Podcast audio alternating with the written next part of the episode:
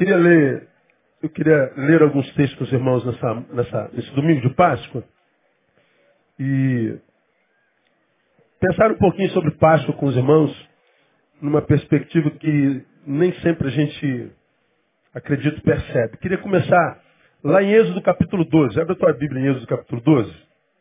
Vamos ler de início 3 e depois nós vamos caminhando na palavra para a gente entender o que, que a gente está celebrando hoje.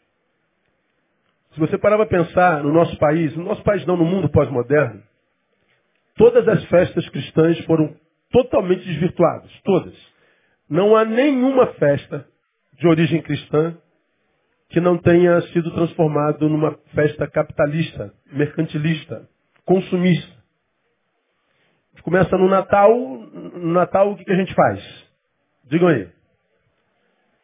Faz o quê? Gasta dinheiro com presente. E come. Né? A gente ceia, a gente come. Aí a gente sai do nascimento de Jesus, a gente vai para Páscoa. E na Páscoa o que, que a gente faz? A gente come também. A gente gasta dinheiro porque tem que comprar o quê? Ovo de chocolate. E a gente fica perguntando o que, que tem a ver o chocolate com o cordeiro? O que, que tem a ver o ovo com a Páscoa? E com o coelho? E foi, foi, foi completamente desvirtuado. Não, uma, não há uma festa cristã que não tenha é, caído no paganismo. Por isso, nenhuma festa cristã, mesmo importante como carnaval, traz à consciência aquilo que a gente celebra. O melhor da festa cristã é o feriado que ela nos proporciona. Por que, que o Natal é bom? Porque traz feriado. Por que, que a Páscoa é boa? Da feriado. Tem outra festa cristã, qual é? Está faltando uma. Corpus Christi. Né? Corpus Christi quando é? Em, em maio, daqui a, daqui a 40 dias. 60 dias, alguém está dizendo? Não lembro. Corpus Christi, feriado também. E a gente come também. E nada do que a gente celebra na perspectiva cristã traz ao nosso coração, a nossa razão, o que de fato aquilo significa. Então os símbolos perderam sentido. Se perderam sentido, seus conteúdos foram esvaziados. Se os conteúdos forem esvaziados, eles não comunicam mais absolutamente nada. Então é bom que, que na Páscoa, ah, nas festas cristãs, a gente traga memória o que a gente já sabe. O memorial, trazer o que a gente já sabe, relembrar o que a gente já sabe, para a gente fixar e celebrar com a convicção correta. Então a gente lembra do que é a Páscoa. Eu quero ler do, do, do Êxodo, onde foi instituída a Páscoa, só o versículo 21. A história você conhece bem, Vou relembrar você, mas no versículo 21 do 12 de Êxodo está escrito assim: Chamou, pois, Moisés todos os anciãos de Israel e disse-lhes: Ide, tomai-vos cordeiros segundo as vossas famílias, e leia comigo, e imolai a Páscoa, ou celebrai a Páscoa. E você conhece a história da Páscoa. Nove pragas, faraó, coração endurecido, a décima era a morte dos infantes. E o Senhor disse, olha, o anjo da morte passará entre vocês. E avisa ao meu povo que mate um cordeiro, pegue o seu sangue e coloque ah, cada servo meu do povo de Israel no, no, no umbral da porta. Todo ano eu falo sobre isso. Umbral é o que a gente chama de alisar hoje, né? Nas portas mais modernas, nem alisar tem. Umbral é isso aqui, ó, é o que está ao redor da porta. Dentro do que a porta existe, corre, é, abre, fecha. Então, pegue o sangue desse cordeiro e marque essa, essa casa. Porque quando o anjo da morte passar, levando todos os infantes, ele só respeitará a casa onde houver a marca do sangue. O anjo, ele passa com a ordem de ceifar vidas. Ele só respeitará a casa onde houver a marca do sangue. O povo, então, celebra o, o, a Páscoa o anjo da morte passa naqueles arraiais, produzindo morte, dor, perplexidade, agonia, choro, ranger de dentes. com exceção dos lugares que estavam marcados com o sangue. Aí eu leio outro versículo com vocês, agora no Novo Testamento, 1 Coríntios capítulo 5. 1 Coríntios capítulo 5. Versículo 7. Uma palavra de Paulo à igreja de Corinto, que todos nós sabemos, já a estudamos aqui, uma igreja que se desvirtuou do Evangelho, uma igreja carnal, a mais carnal do Novo Testamento, para quem Paulo escreve duas cartas de exortação, de exortação pesada, duas cartas que Paulo toca em assuntos gravíssimos que aconteciam no seio daquela igreja. Uma igreja que ao invés de influenciar a sua geração, foi influenciada por ela, que parece com a igreja que a gente vive hoje. Parece com a igreja do século XXI, que não tem mais poder de influência alguma sobre a sua geração e, pelo contrário, é influenciado por ela. Uma igreja que, é, ao longo da sua história, ouve dos que se julgam bons crentes que o mundo está entrando na igreja. E a gente, eu ouço isso desde que eu sou moleque, eu estou com quase 50, e desde moleque, respeitando cada ano, cada geração, eu ouço o mundo está entrando na igreja. O mundo entrou na igreja antes de mim, quando apareceu, por exemplo, o piano na igreja. Vocês não têm noção, quem tem aí 60, 70 anos, lembra quando o piano entrou na igreja, foi escândalo. Já na minha geração, outro escândalo, o mundo entrando na igreja, não mais com, quando o piano entrou na igreja, mas quando isso aqui entrou na igreja. Quem é do tempo quando a bateria entrou na igreja e foi um escândalo? Já muita gente da minha, da minha geração. O mundo está entrando na igreja, esse, esse, esse instrumento ímpio. Agora, quando isso aqui entrou na igreja, então, meu camarada, atabaque, que hoje a gente chama de, de quê? De tumbadora.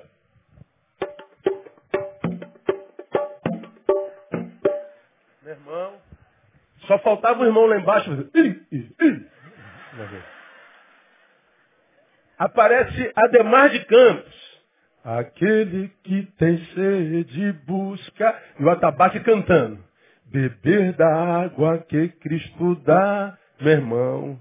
Terá dentro de si uma fonte que jamais se apagará. E eu, tumbadora comendo. Eu era garoto. E eu me lembro, a, a, a, nossos pastores dizendo, jamais essa música será cantada dentro dessa igreja. Isso é o ponto de macumba. O mundo está entrando na igreja. O mundo está entrando na igreja, desde que eu me entendo por gente. Agora, na cabeça da igreja, o mundo entra na igreja quando ela mexe com a sua liturgia, com a sua estrutura cultica. E a gente não entendeu até hoje que mundo na Bíblia não é uma coisa, é um espírito.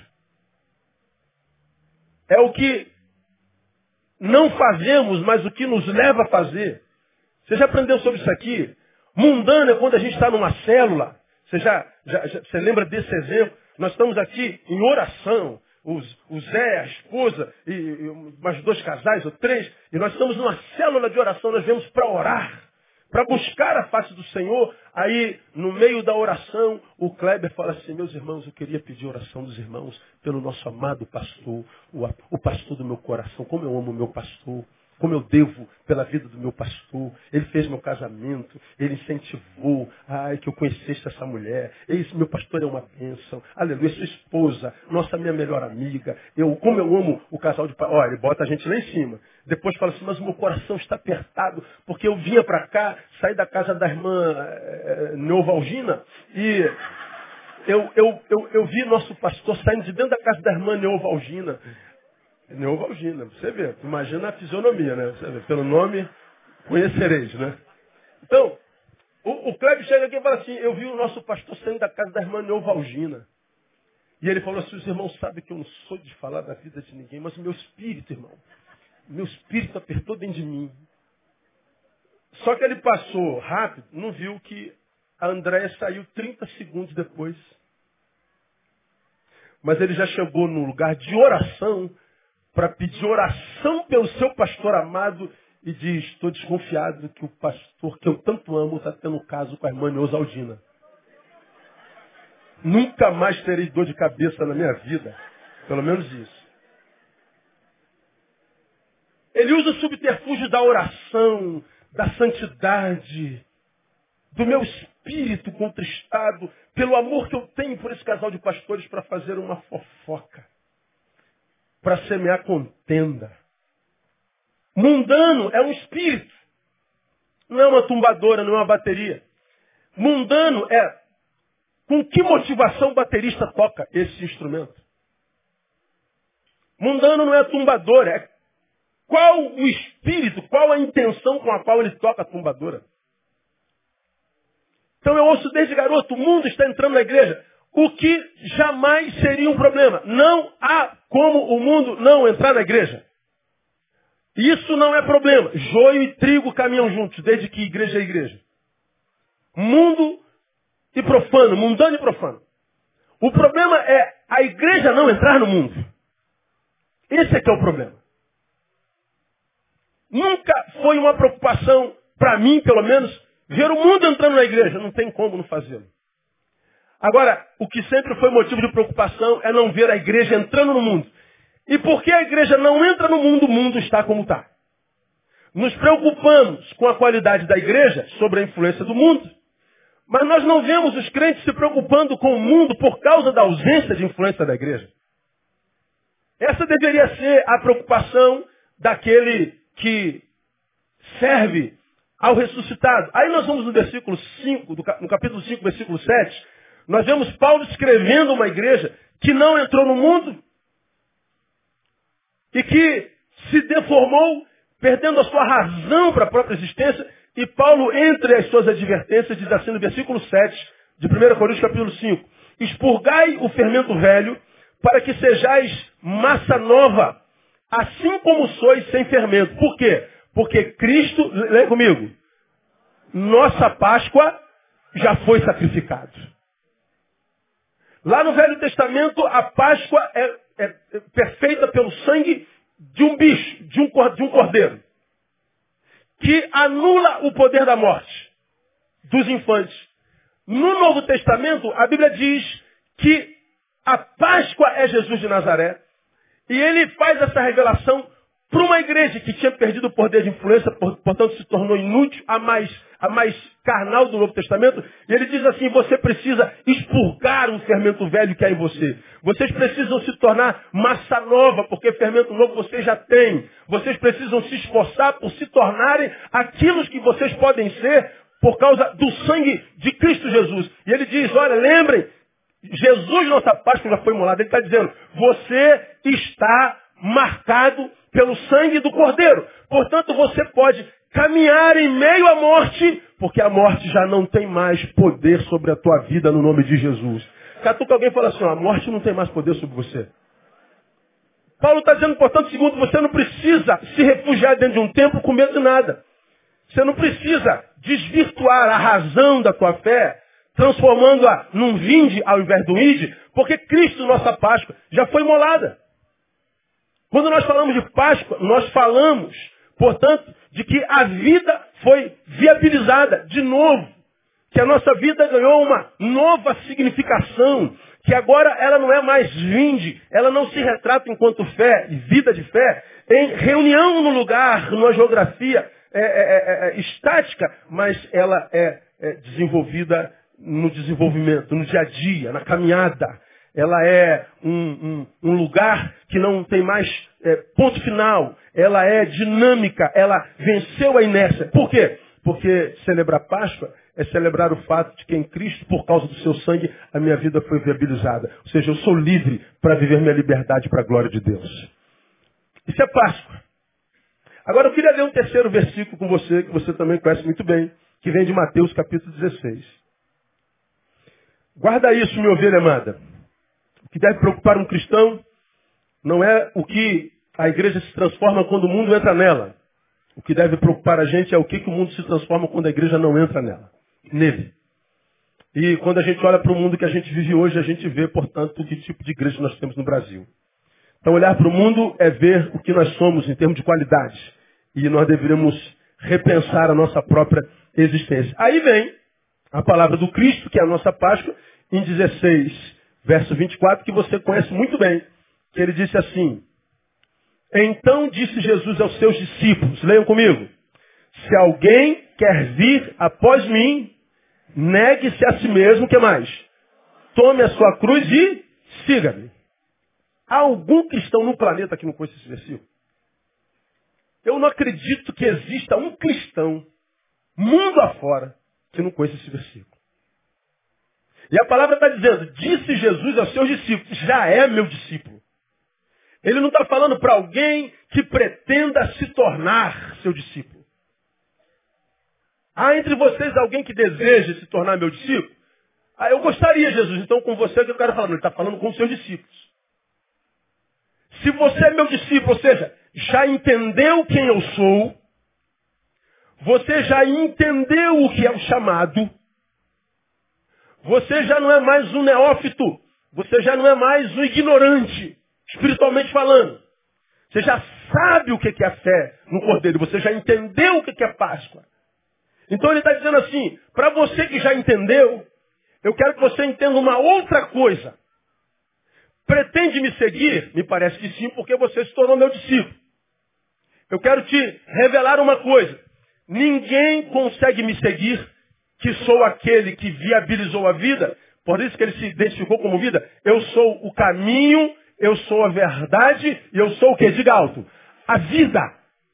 Quando ele diz, você pretende seguir a vida no caminho que eu sou, eu pretendo. Então, eu quero que você entenda o seguinte.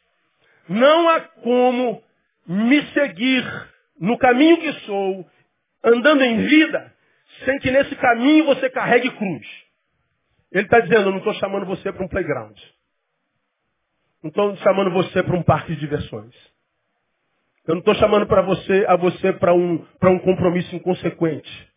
Eu não estou chamando você para colocá-lo dentro de uma bolha anti-dor, anti-adversidade, anti-tudo. De modo que você é, seja tratado como Deus. Ou seja, nós invertamos o lugar. Não. O caminho que sou eu, que conduz a vida, que sou eu mesmo, que portanto é viver a verdade, é um caminho de verdade que conduz à vida, mas que é um caminho que é desenvolvido com cruz nas costas. Negue-se a si mesmo, tome a sua cruz e siga. Preste atenção. Lá no Êxodo, Moisés disse assim, ó, mate um cordeiro. Eles foram lá no, no curral, pegaram um cordeirinho, tinha suas prerrogativas, não podia ter mancha, não podia ter perna quebrada, não podia ter osso quebrado, um monte de coisa. Era o melhor, o mais puro. Pegavam um bichinho, matavam um bichinho, pegava seu sangue e tá. O cordeiro não tinha opção. Ele se submetia. Cristo, que é a nossa Páscoa, que foi imolado na cruz do Calvário, se não o tivesse sido, não haveria caminho para Deus, ele é o caminho, não existe outro. Se existe, existisse outra forma de chegar a Deus, você já aprendeu isso aqui.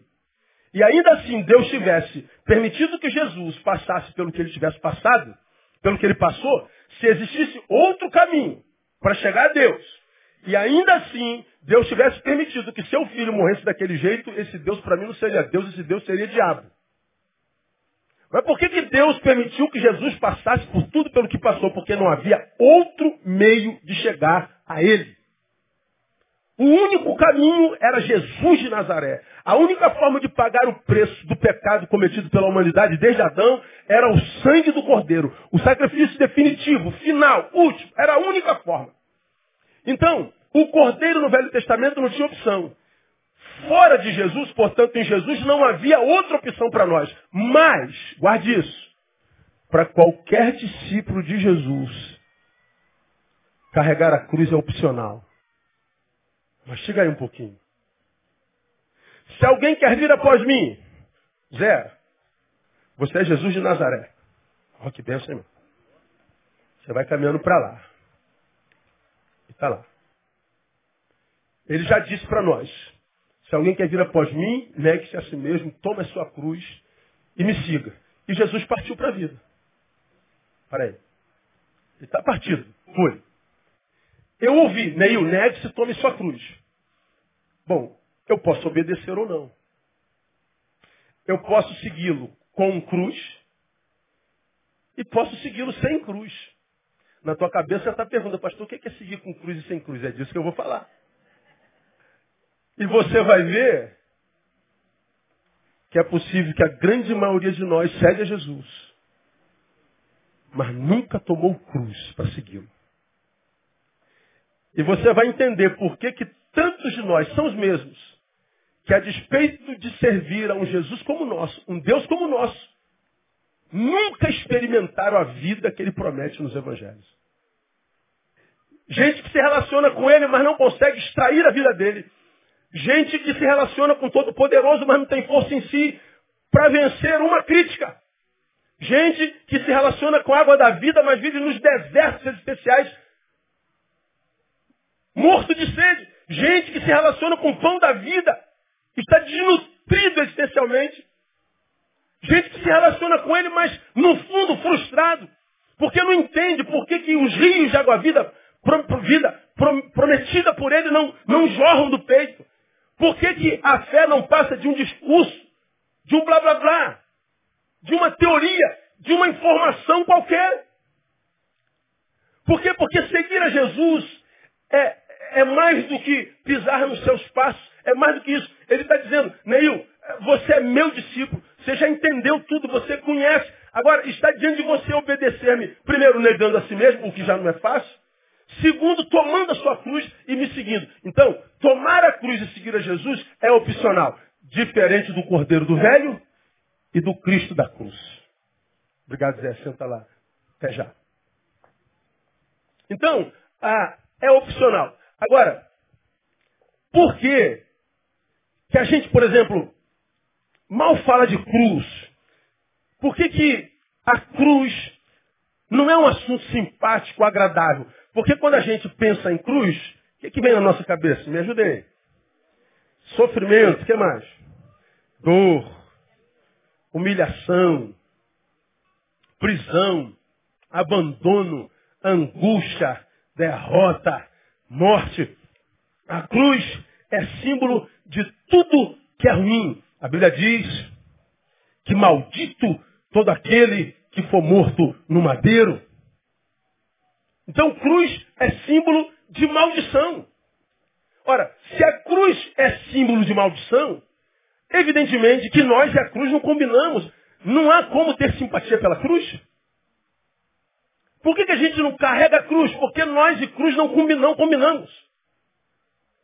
Não, não, não, não encaixa, não, não rola feeling. Mas a despeito de, do fato de eu saber que eu e cruz, por exemplo, eu e dor, eu e humilhação, eu e, e morte, eu e abandono, eu e traição, eu e gratidão, isso é tudo do que a gente foge. Aí você olha a mensagem do Evangelho contemporâneo, nós percebemos que a mensagem desse Evangelho é exatamente o oposto da cruz no evangelho que a gente ouve, a mensagem é sempre de quê? Me ajudem. Vitória, superação, honra, glória, é, prosperidade, bênção, alegria, é, primazia, e, e, tudo que é bênção na vida. Milagre, cura, toda sorte de bem, toda sorte de bênção. Na, no, no, Evangelho que a gente ouve é só superação, é só engrandecimento, é só poder, é só fogo, é só tudo que me acenda, tudo que me promova. Vem Jesus e diz assim: Olha, você vai caminhar no caminho certo, você vai crer na verdade verdadeira, você vai viver a vida, mas não há como viver isso sem que a gente carregue cruz. Agora, por que, que nós temos essa antipatia pela cruz? Porque nós não entendemos a cruz até hoje. Nós não entendemos a sua mensagem até hoje. Jesus está dizendo que ainda que você me siga, ou seja, esteja no caminho, ainda que você entenda a verdade como informação ah, inquestionável, ainda que você esteja caminhando no caminho que vai te conduzir à vida, se não houver cruz, você caminha vamente. Ou seja, você vai se perder caminhando no caminho certo. Porque é, sem cruz a vida não tem sentido, sem a cruz a vida não tem, não, tem, não tem conteúdo. E a cruz nessa sociedade hedonista não tem valor. Por isso, tanto vazio entre nós, Por isso tanta, tanta, tanta vida sem vida, por isso tanta gente angustiada, tanta gente enlouquecida, tanta gente desvairada, tanta gente carregando um universo de vazio dentro do peito e não consegue entender como que esse vazio desse tamanho coube aí dentro. Às vezes eu encontro vazios tão grandes dentro de gente que eu fico imaginando, vamos imaginar que a pessoa fosse da minha, do, meu, da, da minha, do, do, meu tamanho, 1,86m. Eu falei, meu Deus, como é que cabe tanta coisa em 1,86m? Como que um vazio desse tamanho, universo invadido pelo nada, pode caber dentro? Porque talvez viva o evangelho no qual não há cruz. O que Jesus está dizendo aqui, em resumo, é melhor não ser do que ser sem cruz. Até porque, para quem é cristão, se não há cruz, a gente não é mesmo. A gente é tudo, menos cristão. Agora, se a cruz é tão importante, por que a evitamos? Por que não a carregamos? Má compreensão a respeito da sua mensagem. Então vamos lá, nesses minutinhos que nos sobram. O que, que é a cruz segundo Jesus? O que, que é carregar a cruz para Jesus? A gente aprende isso aonde? Na crucificação. Na crucificação, Jesus produziu sete falas. E essas sete falas, para mim, revelam claramente o que Jesus queria dizer quando disse: tome a sua cruz. E eu entendo do Cristo da cruz que a minha cruz é diferente da cruz de Cristo. Por exemplo, por que, que Cristo morreu na cruz do Calvário? Me diga aí alguém. Para pagar os nossos pecados. Ele morreu por mim. Pergunto, eu preciso morrer por alguém agora? Sim ou não? Se você morre por alguém, muda o destino eterno de alguém? Não, sua vida não tem essa. Você não está com essa bola toda. Jesus morreu para pagar o meu escrito de dívida. Se eu morro, eu pago a dívida de alguém? Bom, tem gente que acha, né? descobre que o marido tem plano de seguro de vida, aí mata o marido. Mas depois vai preso, não tem jeito. A nossa morte, escuta, igreja, a tua morte não interessa a Jesus de Nazaré nem ninguém. Qual é o projeto do Evangelho? Eu vim para que vocês tenham vida. Catuca alguém fala só, Deus quer que você vida, mas muito, viva muito, irmão. O projeto do Evangelho é que você, você canse de viver aos 120 anos. Mas viva, mas viva muito. Então, a cruz que é minha e tua é diferente da cruz dele. Não é sinônimo de morte. Não é sinônimo de, de, de, de humilhação, de descarga, de, descarrego. Ai, meu Deus, minha cruz é meu marido. Pastor, eu, eu já descobri qual é a minha cruz, pastor.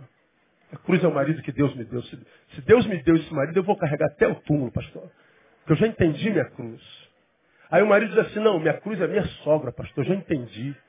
Ele poderia ter me dado qualquer mulher, mas me deu a filha daquela jararaca. Não tem jeito. Então eu já sei qual é a minha cruz. Não, minha cruz é meu vizinho. Minha cruz é, é, é, é, a luta contra a gordura, pastor. Eu já fiz todas as dietas do mundo, eu nunca consegui emagrecer. Então já entendi que a minha cruz é a gordura que eu carrego, pastor. Então, a, a cruz está sempre associado a uma vergonha, a uma dor, está sempre associado a uma ausência de paz. A cruz que a gente imagina ter que carregar é sempre a cruz do sacrifício. Nós vamos fazer as 120 sextas-feiras do poder transformador. E você vem toda sexta-feira por 120 semanas, porque você acredita que essa cruz você tem que carregar, você tem que sacrificar, você tem que doar, você tem que se matar, porque carregar a cruz é morte. Não, essa foi a cruz de Cristo. A cruz que eu carrego não me mata. Porque não há ninguém no planeta diferente de Jesus que dependa de mim para ser salvo. O que é carregar a cruz então? Vamos analisar as sete últimas falas de Jesus na cruz do Calvário. Vamos começar em Lucas 23, 34. Tem que ser rápido. Não vai dar para esperar todo mundo abrir, não. Você conhece bem. 34 diz assim, a primeira fala de Jesus depois da crucificação. Jesus, porém, dizia, Pai, o que, que Jesus disse? Perdoa-lhes. Por quê? Não sabem o que fazem. Aí eu pergunto para você assim, quando aqueles caras crucificaram Jesus, eles sabiam o que estavam fazendo? Sim ou não? Sim ou não? São. São. São. São. Nim. Não, eles não sabiam. Eles imaginavam que sabiam. Na cabeça deles, eles chupavam da sociedade um herege. Na cabeça deles, do ponto de vista deles, eles acabavam com ameaça à religião de Deus. Na cabeça deles, eles extirpavam uma mentira do diabo. Do ponto de vista deles, eles estavam fazendo um ato de justiça. Ponha-se no lugar deles e veja Jesus a partir da sua religião. Veja o tumulto que Jesus causou na sinagoga, na estrutura religiosa que estava estabelecida desde Moisés, digamos assim. Como ele veio abalar as estruturas de séculos. Como ele perturbou a paz. Como ele atrapalhou o culto. Como ele tumultuou Jerusalém. Se nós, provavelmente, estando lá, não conhecêssemos a lei e os profetas, porque a lei e os profetas só chegavam até o povo através dos escribas e fariseus, os doutores da lei. Se aquela população mal informada, que só recebia informação de um único núcleo informacional. Ora, como que você acha que era a mentalidade, eh, digamos, espiritual e sociológica para julgar a Jesus. Jesus certamente seria visto como um tumultuador, como um agente do inferno. De modo que quando eles praticam aquele mal inquestionável a Jesus, na cabeça deles eles estão fazendo um bem. Jesus na cruz diz, Pai, perdoes.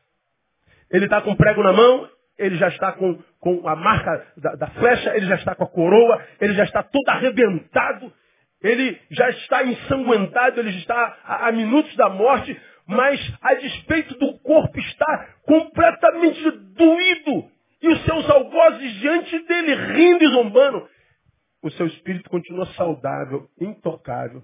E Jesus diz, Pai, perdoa-os. Eles não sabem o que estão fazendo.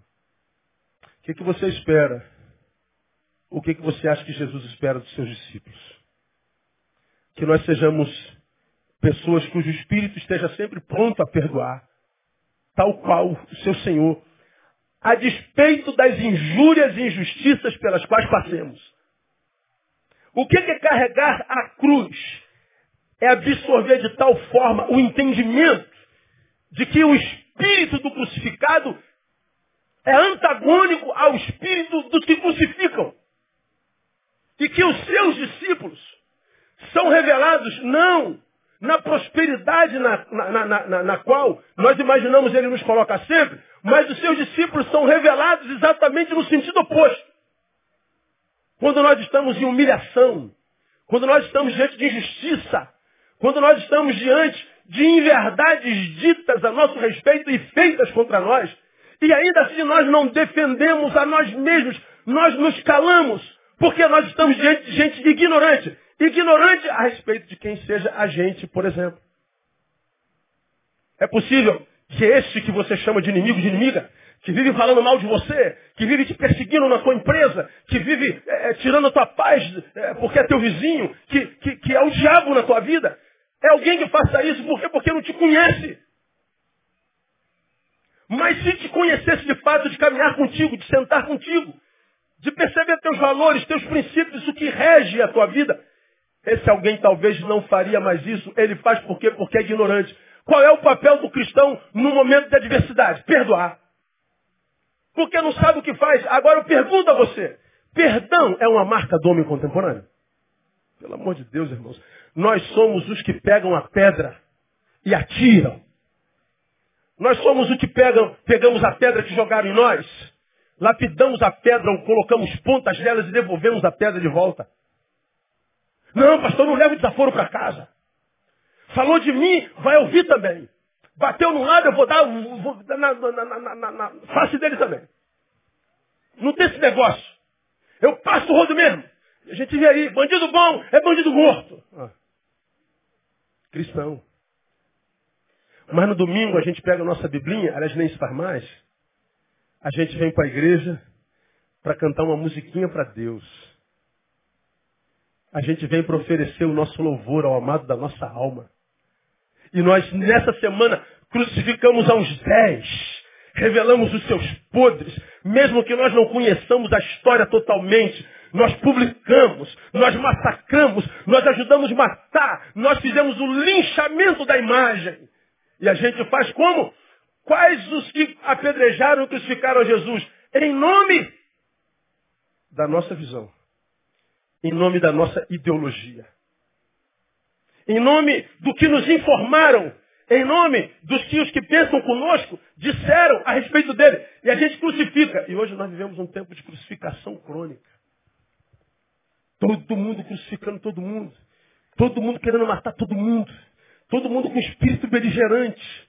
Tudo é razão para briga. Tudo é razão para grosseria. Tudo é razão para insupalpamento. Tudo é razão. Eu estou, pastor, arrebentando esse moleque porque ele roubou a, a bicicleta daquele garoto. Então veja, eu estou arrebentando com ele. Mas eu tenho razão para fazer isso? É, tem.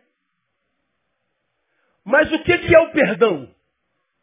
É exatamente o oposto. É abrir mão da razão que tem eu tenho razão para te arrebentar, moleque, mas eu te perdoo em nome de Jesus. E qual que você acha que tem mais poder? O perdão ou a vingança? É o perdão. E por que, que a gente não consegue perdoar? Porque nós seguimos a Jesus sem cruz. Nós fazemos uso da pedra e fazemos opção pela razão. Nós não vemos mais perdão em lugar nenhum.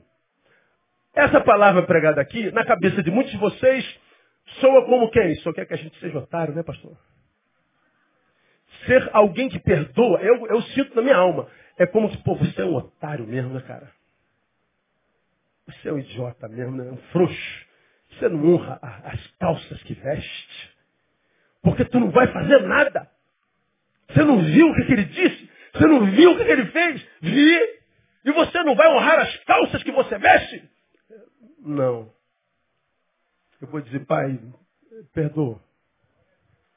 Ele não sabe o que faz. Não confunda perdão com abrir mão do direito que tem. Não confunda perdão com o fato de que você vai permitir que se faça de novo. Vai muito mais além. Bom, já falei sobre perdão no sermão inteirinho, não preciso ficar contando aqui. Agora, o que é carregar a cruz? Carregar a cruz é entender que eu só consigo extrair vida no caminho da verdade que eu vivo, que é Cristo Jesus, se em mim eu estiver nu, desprovido, desvestido desse espírito que os algozes de Jesus caminhavam. O de jogar a pedra, de pegar o martelo e bater o prego, de colocar o vinagre na boca em vez de água. O chamado do Evangelho é para viver um chamado quase irracional mesmo. E a gente não perdoa porque ele merece. A gente perdoa porque ele manda. Então o que é carregar a cruz? É desenvolver esse, esse sentido de, de, de perdão. A existência do cristão é um compromisso eterno com o perdão. Por quê? Porque nós fomos chamados para a liberdade e não há cadeia pior do que o ódio. Só você ver no que você se transforma quando você está com raiva. É só a gente ver os frutos dessa sociedade raivosa, onde o homus anima cada vez menos existe, e cede espaço para o homo, o homo sapiens, cada vez menos existe, cedendo espaço cada vez maior para o homo anima. O bicho prevalecendo sobre o humano, o irracional prevalecendo sobre a razão. E não há evangelho nas ruas, porque não há perdão. Não há perdão porque não há cruz. A segunda palavra do Cristo vem desse mesmo capítulo, só que agora no versículo 43. Primeiro ele diz, perdoa. No segundo, ele diz assim, em verdade, em verdade te digo que hoje estarás o quê? Comigo no paraíso. Para quem que Jesus falou isso? Para quem? Para um ladrão. Olha que incongruência. Tem gente que fala para nós assim, ó, só vai para o céu quem é evangélico. Então a religião te leva para o céu. O outro diz, só vai para o céu quem fizer caridade. Então as obras salvam. O outro diz que a gente só vai para o céu se a gente depois de encarnar muitas vezes, se tornar um com o cosmos. Jesus pega um cara que foi errado a vida inteira, fez besteira a vida inteira, estava acabando como acabou por merecimento. Ele diz: fica tranquilo, hoje ainda você vai estar comigo no paraíso. Dá uma raiva, rapaz. Pô, tu está lutando contra a tua carne, tu está lutando contra teu pecado, teu eu. Você se converteu aos 17 anos, imagina. É melhor se converter aos 60. Já não funciona mais nada. Não, tô brincando, tô brincando. Mas não, a gente se converte jovem, faz um esforço danado para se, se, tornar digno pai, uma vida que lhe faça valer a pena o seu sacrifício. Aí o cara matou todo mundo, acabou crucificado e não, céu, está no céu hoje. Não, não, não. Por mesmo céu que esse cara eu não vou, não, o senhor está amarrado. Não, me bota, me bota no outro bairro do céu. Bota ele lá na favela do céu, eu quero estar na, em Copacabana no céu. Pelo menos isso. Mas o que, que Jesus está dizendo para esse homem estar escrito no paraíso? Nós precisamos ser muito mais caminho do que juiz. Só que em nós hoje, o que prevalece é o juízo. Você não merece. Você merece. Você mais ou menos. Você merece. Quem me constituiu juiz, me constituiu juiz sobre quem? Quem fez de nós cristãos juízes? Ninguém. Não há lugar algum. Pelo contrário. A Bíblia diz, não julgueis. Ainda que esteja diante de você a possibilidade de fazer, ele está dizendo, não julgue. Seu papel não é ser juiz, é ser caminho. E você se lembra de caminho. Quando eu perguntei num dos meus sermões, você é caminho de Deus. Para que ele chegue a alguém. Se Deus quisesse alcançar a Karina, que está aqui servindo os nossos irmãos, Deus tem um propósito na vida dela. Deus tem algo a fazer na vida dela. Deus acha em mim um caminho pelo qual ele possa passar para chegar até ela? Ou será que ele vai ter que usar o ângelo que está lá do outro lado do tabernáculo? Entre eu e ele tem 300 pessoas. Porque o ângelo é o único caminho que está disponível para Deus, para chegar até Karina. Às vezes nós não somos caminho de Deus para lugar nenhum. E a gente não entende por que, que Deus não nos visita. Por que, que Deus não faz? Por que, que Deus não obra? Por que, que Deus não cura? Por que, que Deus, por que, que Deus? Porque se eu não sou caminho, Deus vindo a mim estaria chegando ao ponto final. Ora, nem Jesus é ponto final. Você ouviu isso domingo passado? Jesus não é o lugar onde a gente chega, é o novo caminho pelo qual a gente vai. Eu sou o caminho. Jesus não é o porto final. Ele não é um porto seguro, ele é um caminho. E o que é, que o caminho que Jesus quer de mim e de você? Que nós sejamos caminho de Deus para a vida de alguém. Homens pontes. Mas nós não somos caminhos. A maioria dos crentes não são caminhos de Deus para lugar nenhum. Quem passa por você, ou quem passa por mim, quem passa por muitos de nós, não vai de lugar algum a lugar algum.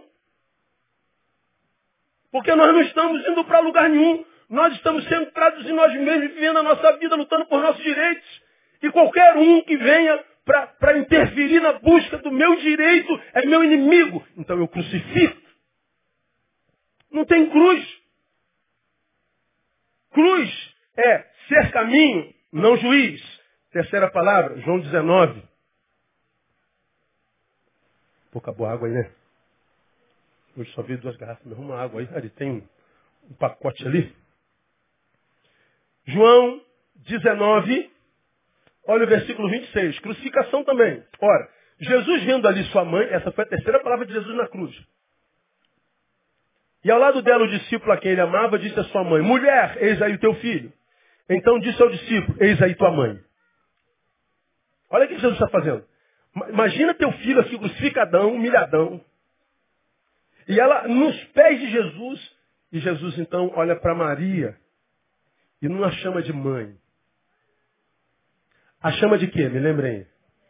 Mulher, é, ele usa o gênero. Ele olha para o João, que é o discípulo que ele amava, e diz aí, eis aí tua mãe. Mulher é a que gera filho. Mulher é a que tem útero. Mulher é a parceira de Deus na vida. Jesus não diz, mãe, não fica assim, não, eu estou bem, eu estou cumprindo o chamado do meu pai. Não, ele não consola a mãe. Ele se preocupa com a mulher que o pariu. Ele se preocupa com a mulher que Deus usou para trazer a existência. E Jesus tem uma empatia com a interioridade dessa mulher. Ela está perdendo aquilo que deu sentido à vida dela por 33 anos. Jesus tem empatia, não é com a mãe, é com a mulher. Ele está preocupado com a interioridade daquela mulher. Uma mulher que tem útero no seu lugar e no coração. E como é que Jesus tenta tranquilizar essa mulher? Ela pega, ele pega um, um filho e diz assim, mulher, canalize esse amor que você imagina não terá mais foco, não terá mais alvo. E transfere esse amor materno, uterino, sobrenatural, para esse irmão meu que se sente órfão, mas que sente uma dor semelhante à tua. João, você é meu discípulo amado. Temos intimidade. Naquela mulher há um coração, há um útero no qual cabe você como filho. O que, que Jesus está fazendo?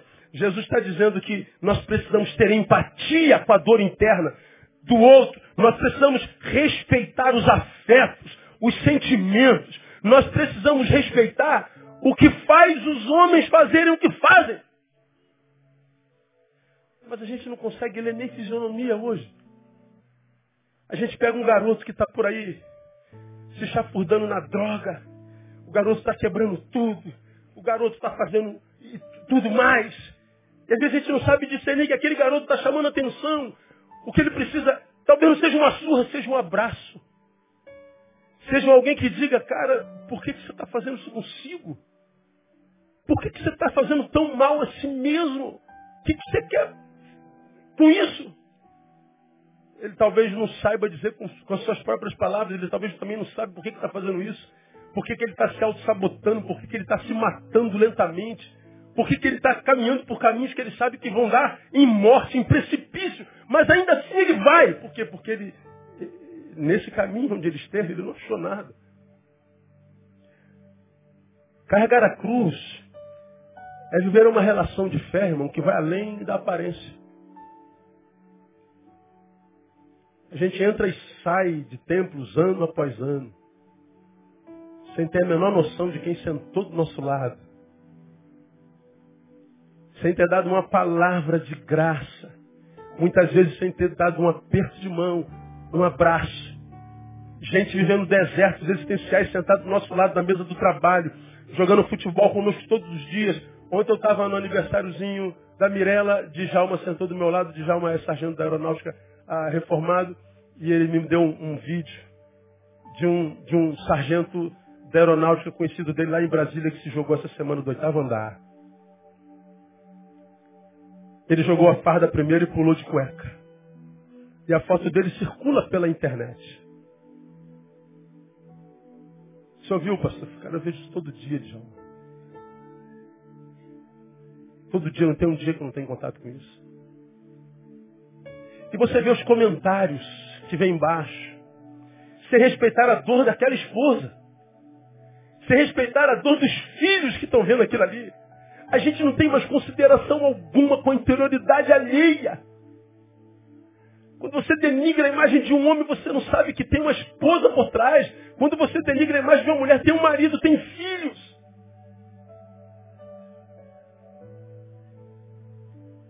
A gente não se importa mais. A gente joga na mídia, a gente joga no, no, no, ralo, a gente joga em todos os cantos, e a gente não se preocupa mais com a interioridade de ninguém. Por quê? Porque é evangelho sem cruz. Nós não sabemos mais o que amar. Fazemos fofoca a respeito do outro, sem a menor cerimônia.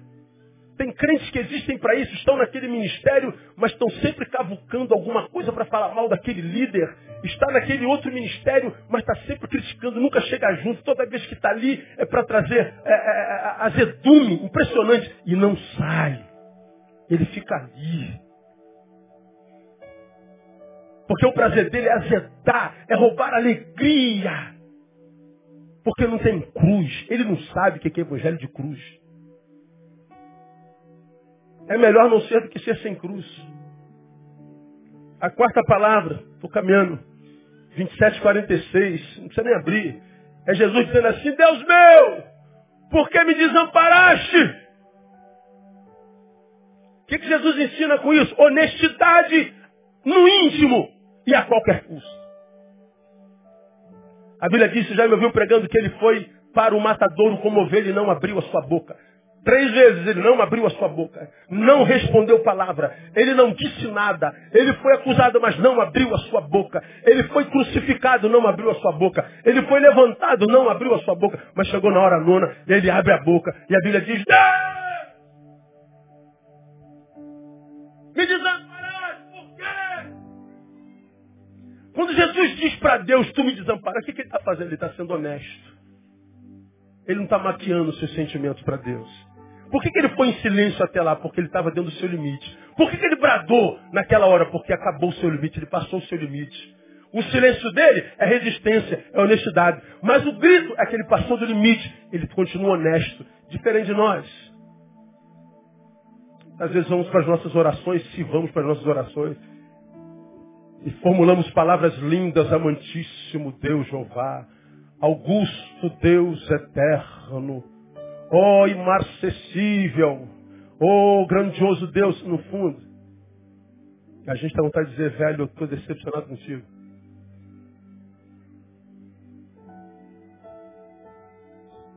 A gente vem para a igreja porque sabe que tem olhos nos olhando.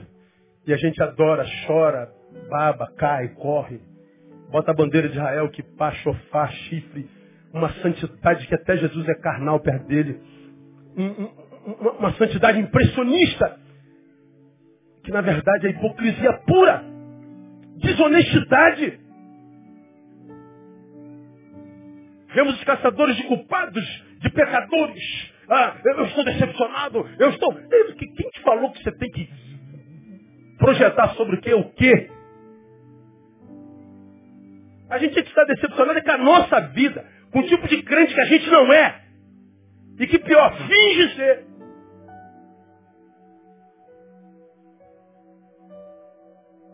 Agora, por que a gente vive decepcionado com fulano, decepcionado com ciclano? Estou decepcionado porque você está vivendo a fé de terceiro. É porque não se olha no espelho. Porque se fosse revelado o podre de cada um de nós, haveria um monte de gente decepcionada com a gente também, que vive decepcionado com os outros. Hipocrisia. Jesus está dizendo que a vir após mim, você tem que vencer a hipocrisia. Você tem que ser honesto no teu íntimo. Se você não vive aquilo que exige do teu irmão, cala a boca. E se todos nós nos enxergássemos, tudo que nós não faríamos era apontar o dedo para quem quer que seja. Agora a gente vive como abutres atrás de cadáveres. Porque eles precisam do outro para existir. Impressionante.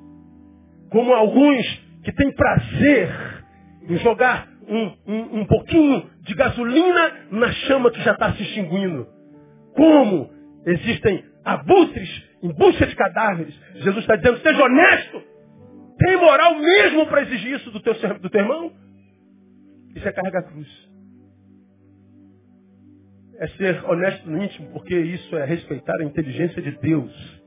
Deus não se impressiona com o meu amantíssimo Augusto Deus Jeová. Ele sabe que isso é conversa fiada.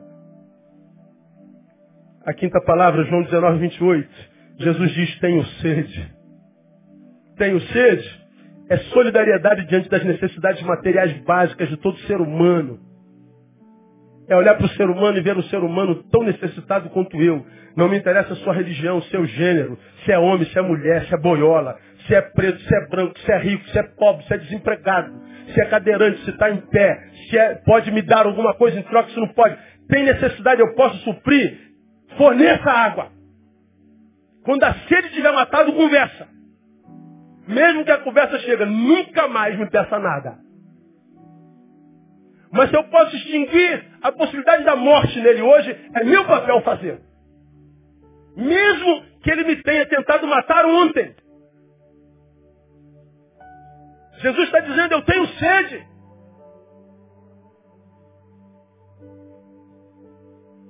Sexto, penúltimo. João 19, 30. Jesus diz a sua sexta palavra, está consumado. Está consumado é cumprir a missão. É entender que cumprir a missão é mais importante do que meu conforto pessoal.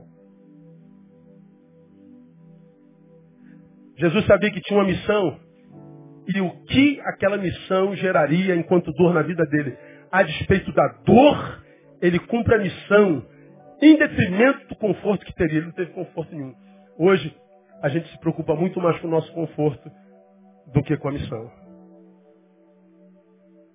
A gente quer vaga no estacionamento, a gente quer o ar aos 22 graus, a gente quer o, o berçário assim, a gente quer o, o tom de voz nessa altura, a gente quer o som nessa altura, a gente quer que não, não prega sobre isso não, não prega sobre aquilo não, porque eu sou melindrado e tal. A gente vai botando um monte de senões na fé que a gente vive, para que a fé que a gente vive não tire de nós algum tipo de conforto. Nós queremos playground gospel. Porque se prega a verdade, ainda que seja verdade, tocou na sua ferida, você troca de fornecedor espiritual. Jesus cumpriu a missão até o final, porque a missão era mais importante do seu conforto próprio, você carregar a cruz. Por último, Lucas 23, 43, 46, ele diz, nas tuas mãos entrego o meu espírito. E ele então dorme. O que é na tua mão entrego o meu espírito? Isso é nascer, viver e morrer na presença de Deus. Ele nasceu no Espírito Santo. O que em ti está gerado, Maria, é obra do Espírito Santo. Ele entrega o Espírito a Deus. Ele nasceu em Deus, viveu em Deus, morreu em Deus. Isso se chama permanência. Isso se chama longevidade. Isso se chama constância. Isso se chama personalidade. Ele não é um dia de Deus, outro dia do diabo. Um dia de Deus, outro dia de ninguém. Um dia de Deus, outro dia seu mesmo. Uma área dele está entregue a Deus, a outra área não se mete Deus. Deus, eu sou um castelo com muitos quartos. Esse quarto tu não tem chave. Não existe isso, irmão. Se existe área em mim na qual Deus não tem acesso, não tem nada a ver com Deus. Tenho com a igreja, eu estou seguindo ele, eu sou ministro, eu prego, eu canto, eu faço tudo, mas eu estou seguindo sem cruz. Se eu sigo sem cruz, a qualidade de vida é semelhante a quem não segue a mesma coisa. Agora, existe uma promessa na Bíblia, e com ela eu termino, que vem de João 6,40. Abre a tua Bíblia, João 6,40. Jesus de Nazaré. Porquanto esta é a vontade de meu Pai. Leia comigo. Que todo aquele que vê o Filho e crê nele tem vida eterna. Leia o restante comigo. E eu o ressuscitarei no último dia. Todo aquele que vê o Filho e crê, está falando dos discípulos, tem a vida eterna.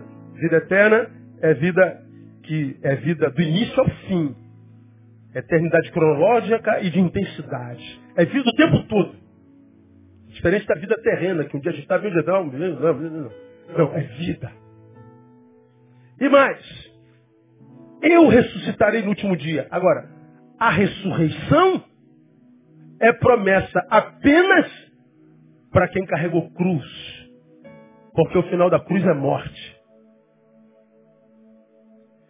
Se eu não morri porque não carreguei cruz, eu a evitei, não tem promessa de ressurreição no último dia, coisa alguma. Eu não tenho em mim vida eterna, coisa alguma. Ressurreição é só para quem morreu. Agora, faça uma análise pessoal, cada um de nós examinando a própria vida. Pega o que você tem dito nos últimos meses, dias, anos. Pega o que você publica nos últimos meses, dias, anos. Pega o que você tem pensado e transformado em palavra. Quantos se alimentam disso? O que você produz é vida na vida de quem? É alimento na vida de quem? Ou será que o que você produz é só morte, acusação? Mesmo que você esteja cheio de razão, não tem outro assunto. Me perguntaram essa semana, do, do, segunda, domingo eu estive aqui, À noite eu já estava ruim, minha voz já estava ruim. De manhã eu não acordei. Segunda-feira, claro, acordei, claro que acordei. Não acordei bem. Né? Muita febre, segunda e terça. Terça-feira eu não vim para a reunião de transferência. Em 25 anos, é a segunda vez que eu falto essa reunião. Porque ela é, ela é fundamental para a existência da nossa igreja. Eu não consegui vir, tanta dor no corpo, eu com medo de zika, chikungunya, dengue, tudo que é mosquito miserento. Não, era só garganta mesmo, era gripe, caí dentro da, da, da vitamina C. Levantei. Na segunda-feira, eu, eu, eu, eu, leio um e-mail de uma pessoa pedindo uma entrevista para uma, uma tese que ela está fazendo de seu doutorado, em função do assunto que era. Eu falei assim, mas eu vou ter que escrever isso tudo? Eu falei, não, a gente pode falar por telefone. Aí, falando por telefone, uma das perguntas que ela me fez falou assim, pastor, aonde que o senhor se alimenta para produzir o que o senhor produz? Ela estava falando do que eu falo, do que eu prego, do que está publicado meu nas mídias. Eu engasguei, rapaz, eu me engasguei quando ela me perguntou onde é que eu me alimento. E aí eu, eu fiz uma. Olha, estou emocionado. Uma leitura dos últimos anos e quando ela me perguntou onde é que eu me alimento, eu, eu tentei me lembrar de pessoas nas quais eu me alimento. E gente que seja fonte de vida para mim. Gente que vale a pena ouvir. Gente que vale a pena estar, conversar. Meu Deus, não há mais ninguém. Tem duas, três, quatro pessoas nesse país inteiro. A gente tem mais um de se alimentar. Não existem mais pessoas fontes. Todos os que falam só falam asneiras. É ódio. Acusação. É gente cheia de razão. Jogando pedra o tempo todo. Tirando paz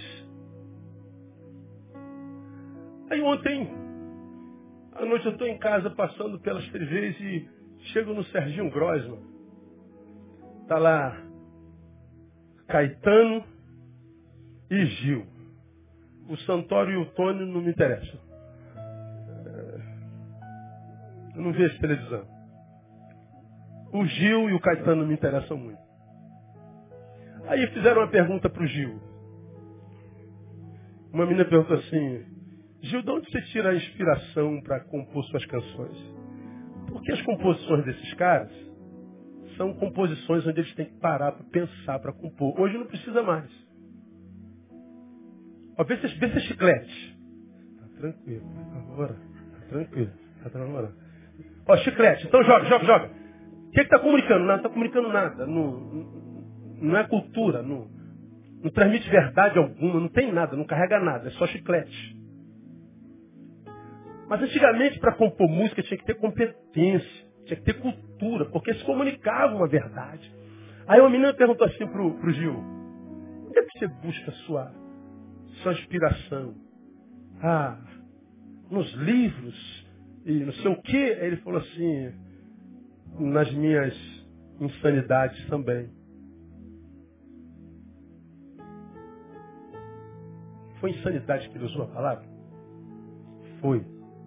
Alucinações. Ele falou, nas minhas alucinações também.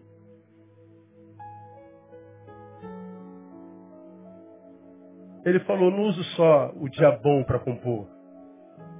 Eu não uso só as vitórias para compor. Eu não uso só o sorriso para compor. Como quem diz, na vida tem alucinações também. Tem angústias, solidões, desertos. E ele fala, como fazem parte da vida, eu uso essa parte da vida também para poder produzir. O resumo da obra é, eu não sento na alucinação para reclamar da vida. Eu não uso a minha alucinação, o meu deserto, para obter razão para atacar ninguém, culpar ninguém. Eu produzo.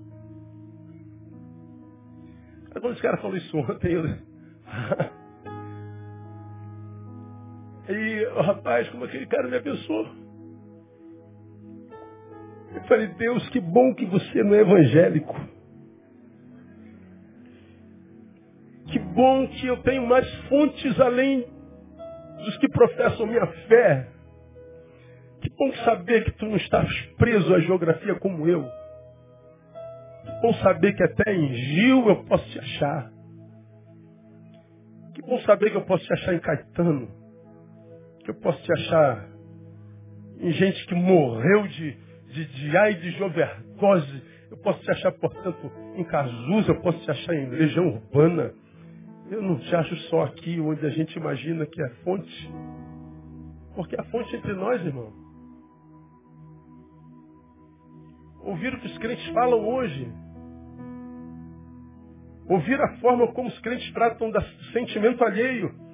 Ouvir como os crentes tratam da questão do pobre. Ouvir como os crentes eh, tratam eh, a, a, a viúva. Ver como o, o crente trata o perdão.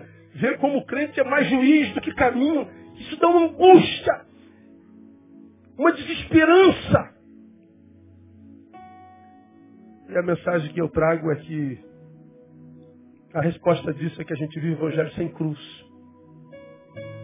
E quando a gente exibe, a gente se exibe.